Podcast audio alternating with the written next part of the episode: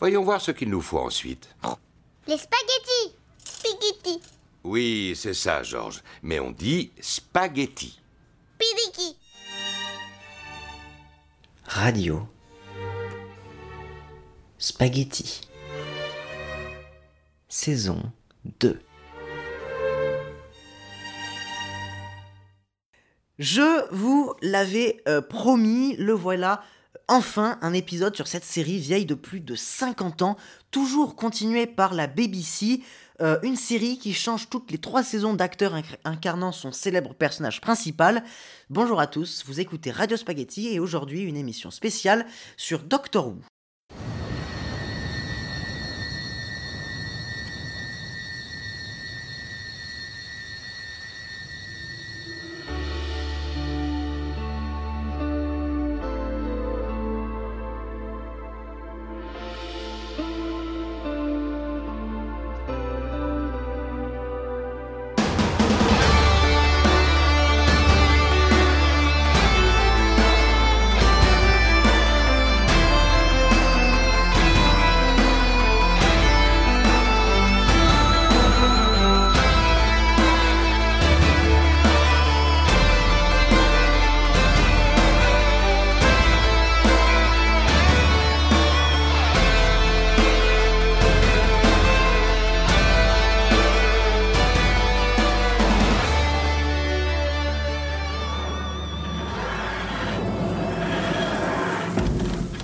Ça y est, euh, elle est déjà passée, déjà finie. La 12e saison de Doctor Who depuis 2005 et la 38e depuis 1963 s'est terminée dimanche dernier avec The Timeless Children, euh, un épisode qui a chamboulé toute la mythologie de Doctor Who, une mythologie vieille de plus de 50 ans.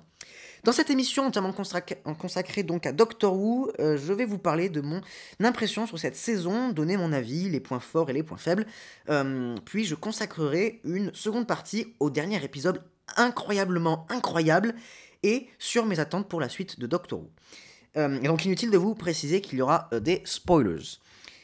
Donc mon impression sur cette saison, globalement pour l'instant, donc mon impression globale, elle est tout simplement incroyable. L'une des meilleures de, la série, je, crois que je dis ça à chaque fois, j'avais dit ça pour la saison 11, euh, mais là, justement, je préfère la saison 12 euh, à la 11, parce que la 11, elle installait euh, vraiment les, bases de l'ère Chibnall avec Jodie Whittaker, et, on n'avait aucun repère sur le Doctor Who d'avant, Hum, avec au- aucun ancien méchant, par exemple. Et euh, la saison 11, elle, était vraiment là pour euh, préparer euh, à la suite.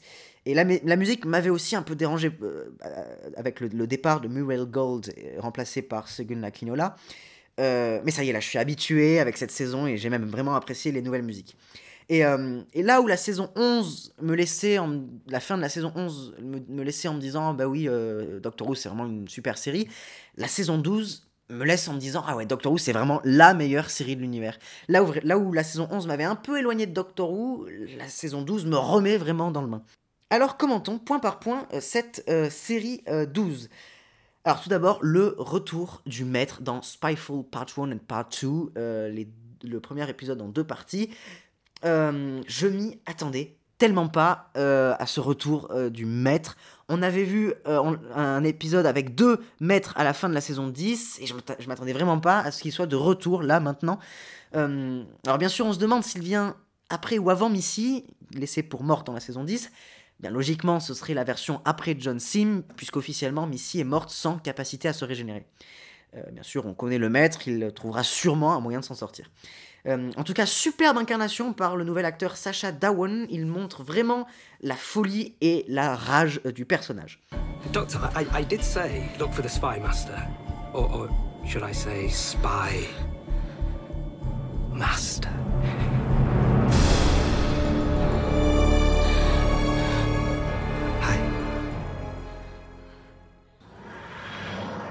Ensuite, nous avons l'épisode 3, Orphan 55. Euh, J'ai pas adoré cet épisode. Euh, je l'ai juste bien apprécié en tant qu'épisode classique de Doctor Who. Euh, disons tout de même que cet épisode euh, apporte une morale écologique à la série. On y voit la Terre complètement détruite par les catastrophes naturelles et par les guerres, tellement détruite que même le Docteur ne la reconnaît pas.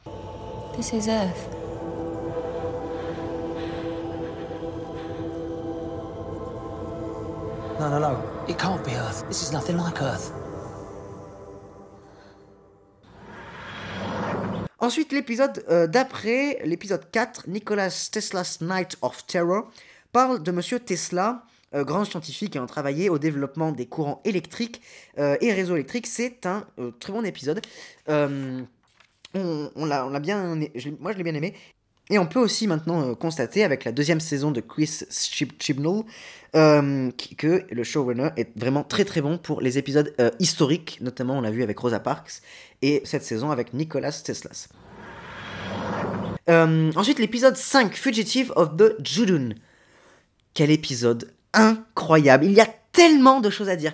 Euh, tout d'abord, le retour des Juduns qui ont exactement le même rôle que dans le début de la saison 3, traquer un fugitif. Euh, dès le début, on a des, des doutes envers le compagnon de Ruth, euh, qui paraît suspect. Et, ensuite, c'est incroyable, le retour de Jack Hartness. Ça fait tellement plaisir de le revoir, même si c'est pour quelque temps, ça rappelle vraiment de bons vieux souvenirs. You miss me, right?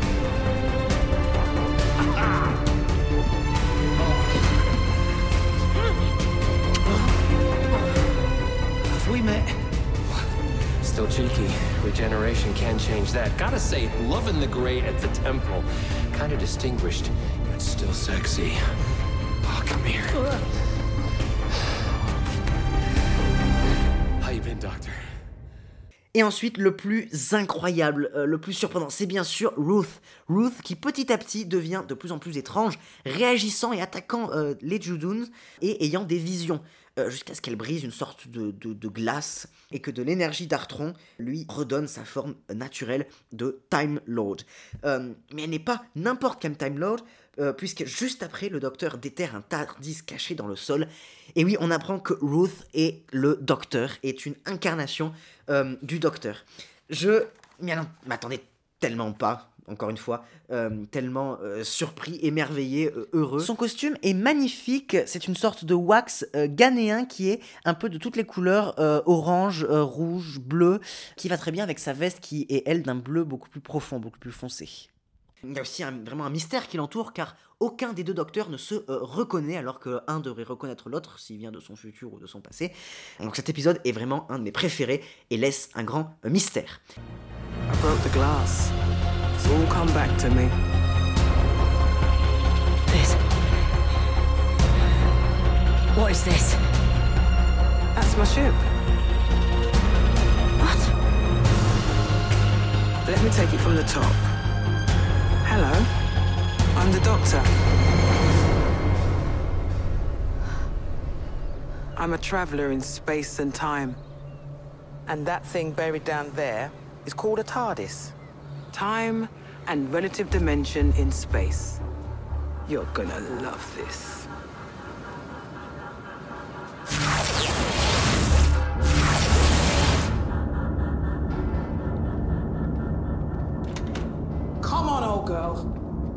Sleepy.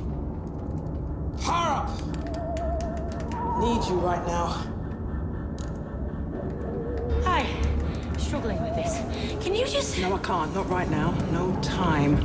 Just stand there and don't ask questions. Sorry you got caught up in all this, but if Gat is half the operative she used to be, she's already figured out where we are, and we need to be ready, and we're not. Stop. Who's Gat? And who are you, really?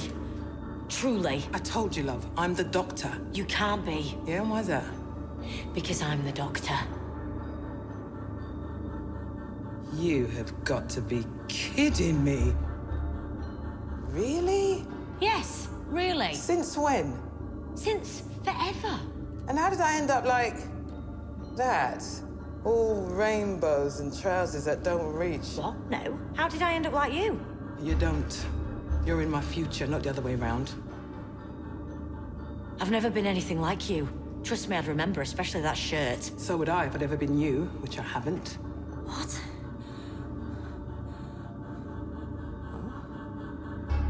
That's not possible. Unless it is. But what would that mean? Doesn't make sense. Stop doing that! Oh, Same brain. no. This doesn't make any sense. Either I should know you or you should know me. Agreed. So why don't we? I don't know. Why don't you try asking that cute little gizmo of yours? Yeah, that's the one. I did. I used it on you, but it couldn't decrypt the bio shield. If you've been restored.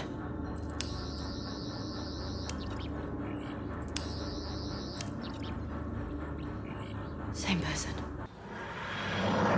Vient ensuite Proxeus, l'épisode 6, où un virus menace l'humanité, sorte de prédiction du coronavirus, épisode d'ailleurs qui est sorti en pleine crise euh, de, de l'épidémie. Euh, c'est aussi un épisode pro-LGBT, en incluant deux personnages gays, et ça fait plaisir de se sentir représenté, existant euh, dans Doctor Who, ça fait plaisir. Et certains fans ont d'ailleurs euh, critiqué les engagements écologiques et pro-LGBT de cette saison, dénonçant du politiquement correct. Alors je suis pas d'accord, et puis je pense que c'est nécessaire d'ailleurs que Doctor Who ait ses engagements, ses combats sociaux comme, euh, comme cela. Ensuite, il y a eu l'épisode 7, euh, Can You Hear Me? Euh, je vais pas m'attarder dessus, notamment parce qu'il m'a un peu déçu à cause de sa fin bâclée, parce qu'il y avait du potentiel avec les rêves. D'ailleurs, c'est un sujet que j'aime bien et que dans Doctor Who, et qu'on avait déjà eu avec un épisode de Noël avec euh, des rêves dans des rêves et euh, Listen qui était un épisode avec des rêves. Donc là, il y avait du potentiel. Le, le concept des rêves dans Doctor Who est très intéressant, mais la fin a été bâclée, était un peu trop euh, facile. Ensuite, l'épisode 8, The Haunting of Viola Diodati. J'ai bien aimé celui-là, bien que j'étais un peu euh, perdu dans cet afflux de personnages. Cet épisode m'a fait penser à l'épisode 10 de la saison 7, où le docteur et Clara sont dans un château avec un fantôme. En tout cas, c'est euh, un très bon épisode. Et à la fin, juste avant que le euh, Cyberman apparaisse, lorsqu'il était encore une sorte de tâche, une sorte d'empreinte, j'ai tout de suite pensé au final de la saison 2, avec ses empreintes de Cyberman. Ensuite, euh, le début du final, qui est donc en deux parties, la première étant l'épisode 9, Ascension of the Cybermen. Encore une fois, c'est un épisode que j'ai bien aimé, sans l'adorer, bien que je l'ai préféré à Orphan 55. Dans Ascension of Cyberman, on suit deux histoires drastiquement différentes, qui n'ont aucun point commun. La première, c'est le docteur et sa MIF essayant de repousser une invasion de Cybermen, c'est plutôt classique. Euh, la deuxième, c'est l'histoire de Brandon. C'est un petit bébé trouvé euh, sur un chemin, adopté par un couple, et cet enfant semble euh, immortel. Il ne meurt pas suite à un tir de revolver, par exemple, ou à une chute d'une falaise. L'épisode se termine avec l'ouverture d'un portail à travers le temps et l'espace, donnant sur Gallifrey, détruite par le maître, qui avait dit d'ailleurs au docteur dans Spyful Part 2 que les seigneurs du temps avaient menti et que tout ce qu'ils connaissaient n'était que mensonge. Le maître réapparaît à la fin de Ascension of the Cybermen, venant de Gallifrey grâce au portail. L'épisode se termine sur ces mots du maître Be afraid, Doctor, because everything is going to change. Be afraid, Doctor. Because everything is about to change. Ce qui nous amène donc au dernier épisode de cette saison 12 de la New Who, euh, The Timeless Children.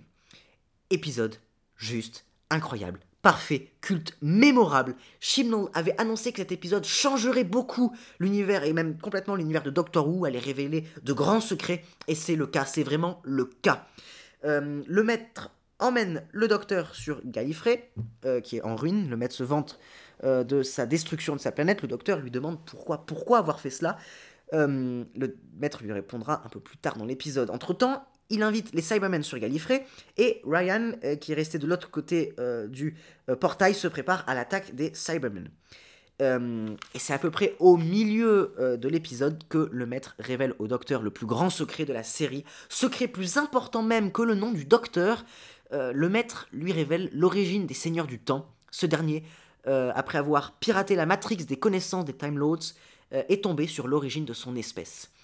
Il raconte donc euh, au docteur qu'avant les Time Lords, euh, qui avant leur existence, vivaient sur Gallifrey une espèce primitive, contrôlant euh, à peine le voyage spatial.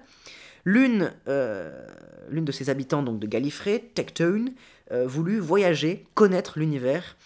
Et lors d'un de ses voyages à l'autre bout de la galaxie, elle trouva un portail avec, vers une autre dimension. Et sous ce portail, une enfant, une enfant abandonnée. Elle, donc, elle le recueille, elle l'emmène avec elle pour voyager, et des années après, elles retournent ensemble sur Gallifrey. Un jour, l'enfant tombe d'une falaise, semble mourir. Togdun, bien sûr, euh, désespéré, mais l'enfant, devant elle, se régénère. Ce fut la euh, première régénération sur euh, Gallifrey. Toctun voulut comprendre ce phénomène, elle étudia son enfant et tente de décrypter euh, son ADN. Des dizaines d'années après, et après de nombreuses généra- gé- régénérations de l'enfant, euh, y parvient à comprendre ce phénomène. Et elle le teste d'ailleurs sur elle-même, ce qui l'amène à se régénérer.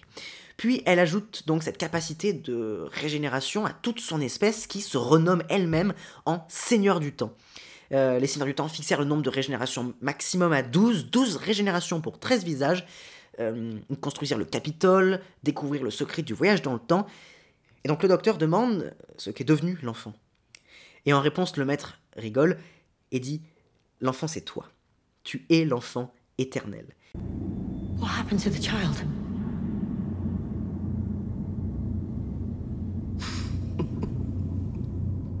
what? What's so funny? What happened to the child? Oh, Doctor, really? Haven't you worked this out yet?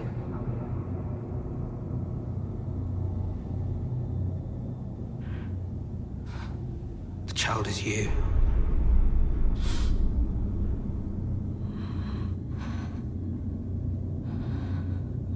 You are the timeless child. No. No, I'm not. You always have been.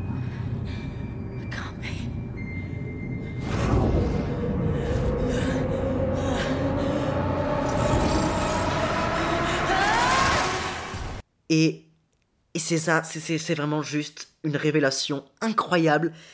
Quelle révélation choc qui chamboule tout l'univers de la série, toute une mythologie vieille de plus de 50 ans remise en question en un seul épisode, alors qu'il en a fallu 1000 pour se construire. Chibnall est très très fort parce que son scénario est compatible, complètement compatible avec ce qu'on a cru jusque-là. Cette révélation pose beaucoup, énormément de questions. D'où vient le docteur? Pourquoi lui a-t-on effacé sa mémoire? Combien de visages a-t-elle vraiment eu?